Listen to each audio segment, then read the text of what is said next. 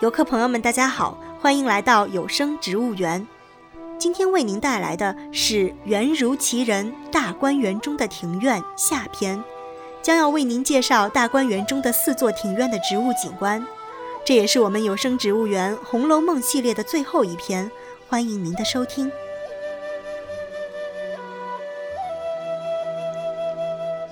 在上一期中，我们介绍了怡红院、潇湘馆。和恒芜苑三个庭院，今天要为大家介绍的第四个庭院是秋爽斋。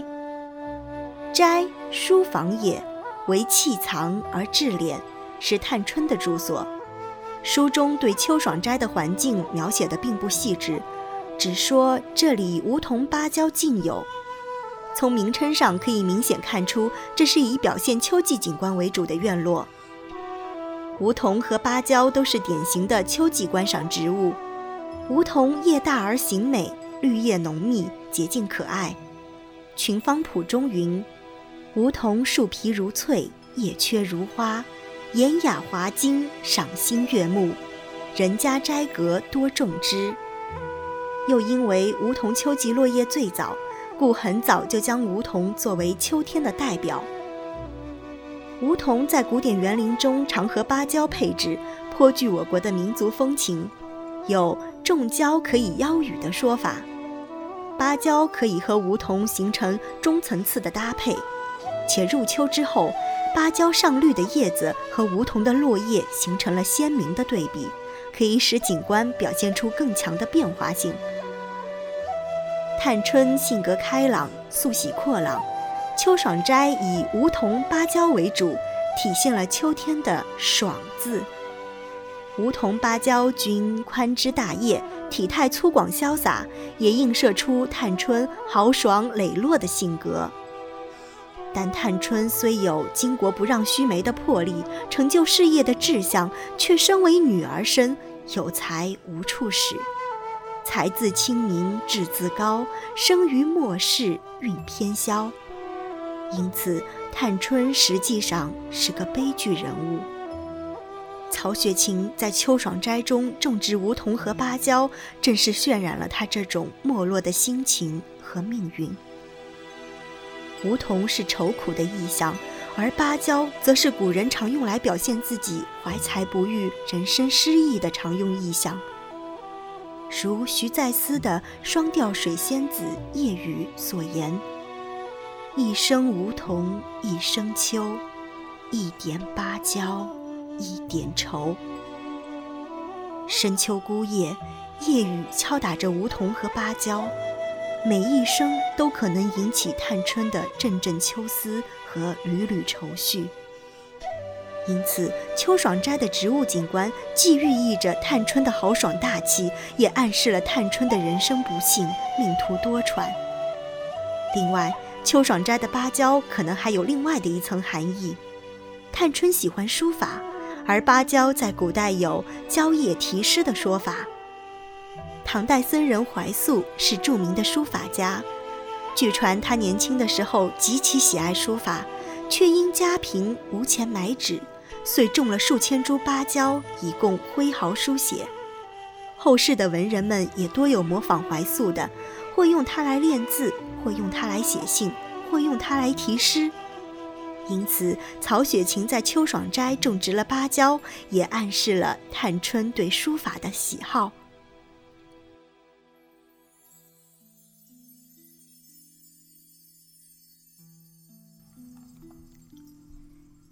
第五个庭院是稻香村，是李纨的住所，种植设计比较简单，以植物群植为主。在景观上形成了一定的气势，如书中所言，贾政等一行人还没有走到稻香村，就已望见有几百株杏花开得如喷火蒸霞一般。虽说几百株可能在数量上有些夸张，但是漫山遍野的杏花开放如晚霞般灿烂，足以令人震撼了。此外，为了更好地渲染乡村气息。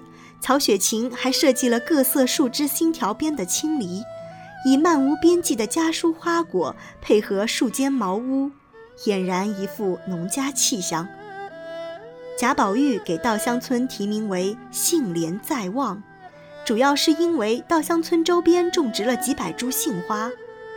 那么曹雪芹为何会选择杏作为乡村植物的代表呢？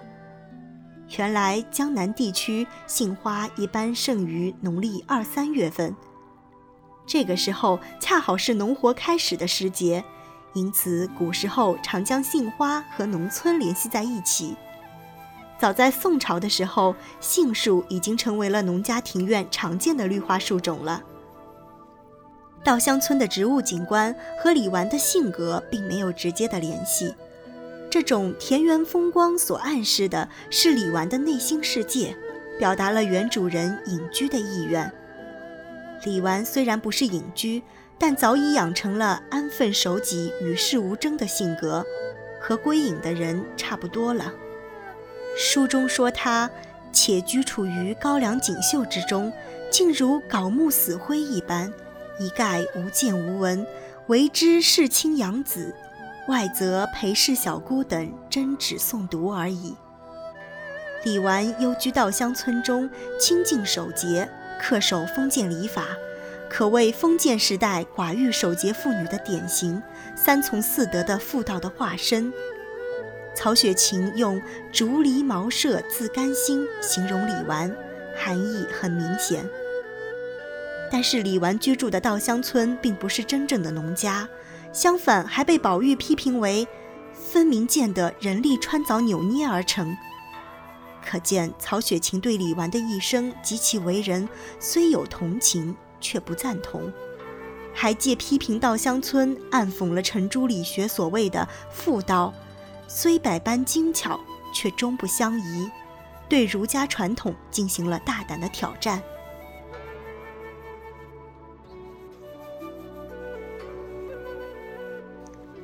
第六个庭院是紫菱洲，这是贾迎春的住所。园内的植物以水湿生植物为主，如翠杏、香菱、廖花、伟叶等。迎春为人忠厚老实，懦弱怕事。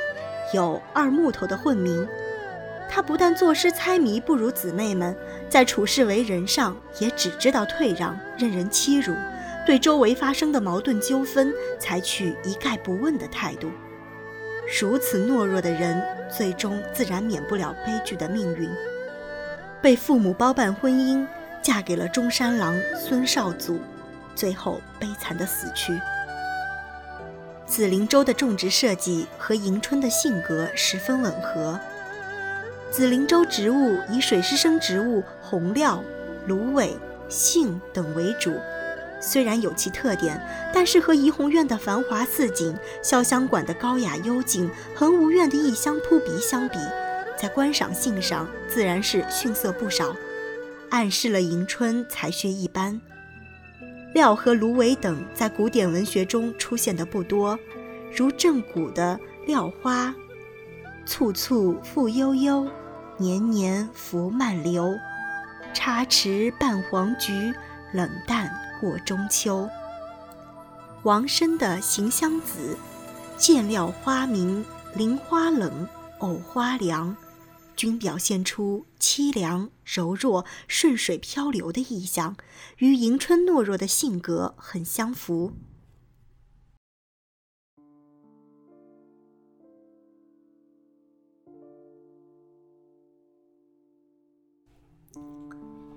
最后一个庭院是妙玉在大观园中的修行处栊翠庵。曹雪芹对栊翠庵的具体布局并未展开详述，只是点到有山门、东禅堂、耳房三处。院内的植物景观亦不详，只在第四十一回说这里花木繁盛。唯一给读者留下深刻印象的，便是庵内的红梅。妙玉是大观园中唯一和贾府没有血缘关系的人，她出生于苏州官宦世家。后因家族没落，流落在贾府代发修行。妙玉高傲雅洁，孤高自赏，连黛玉都被他比作大俗人。周围的人则说他孤僻怪诞，僧不僧，俗不俗。正如他喜欢的梅花，梅花雅丽幽香，傲立于白雪中怒放，不与群花为伴，犹如空谷幽兰，清香高远。白雪犹如空门，剑外的红梅怒放雪中，犹如妙玉超然城外，卓而不群，高洁雅致。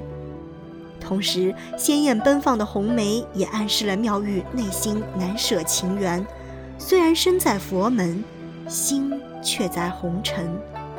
尤其和宝玉的关系非同寻常。第四十二回中，冷翠庵品茶。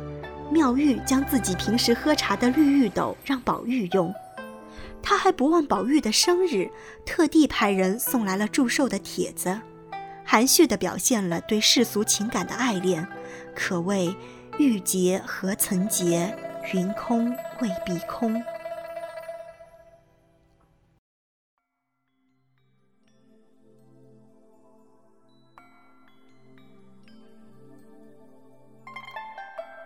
至此，由黑豹公社二零一二届包子张军带来的《红楼梦中的植物世界》专题正式完结。